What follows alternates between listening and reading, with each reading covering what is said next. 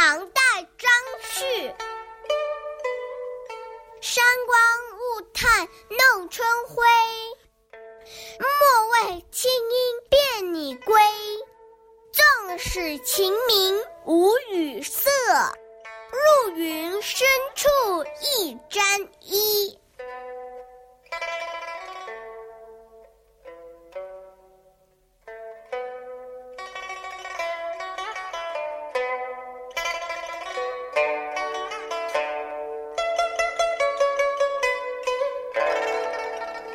春光的幻照下，山景气象万千，何必刚一见到阴云就要匆匆的往家赶？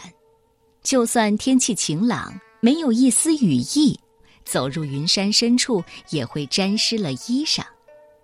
题目既然叫《山中留客》，写这首诗自然就是为了留住客人，但是不是家中留客，而是山中留客。留下来就是为了叫他欣赏这山中的景色，所以开篇写春山的美景，分寸恰到好处，要不然就冲淡了留客的主题。诗人是怎么解决这个问题的？他正面描写山景，只用了一句话：“山光雾态弄春晖”，说这严冬已经过去了。春风给萧瑟的山林换上了新装，万物都沐浴在和煦的阳光中，生机勃勃，光彩焕发，争奇斗艳。这个“弄”字就充分展现了和谐活跃的情态和意趣，足够人想象了。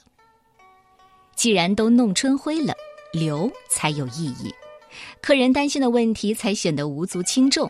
面对着这美不胜收的景致，怎么能因为天边一片阴云就打算打道回府呢？当然，这样劝还是不够的，必须让客人真正的安下心来享受春光。怎么办？诗人又想到，不如以退为进。你不是怕下雨被淋湿吗？可天晴又怎样呢？空山幽谷，云烟飘渺，水汽蒙蒙，露浓花叶。这样也能打湿了衣裳呀，那么你又何必害怕下雨呢？不如留下来吧，欣赏欣赏这美景，可是别有一番风味呢。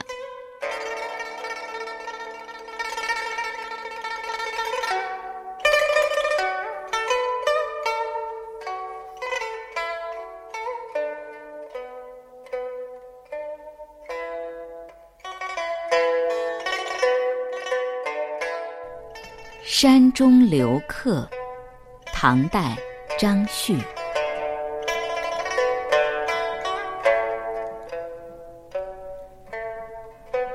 山光雾态弄春晖，莫为清音辨你归。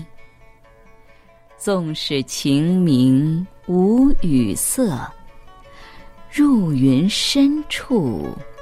一沾衣。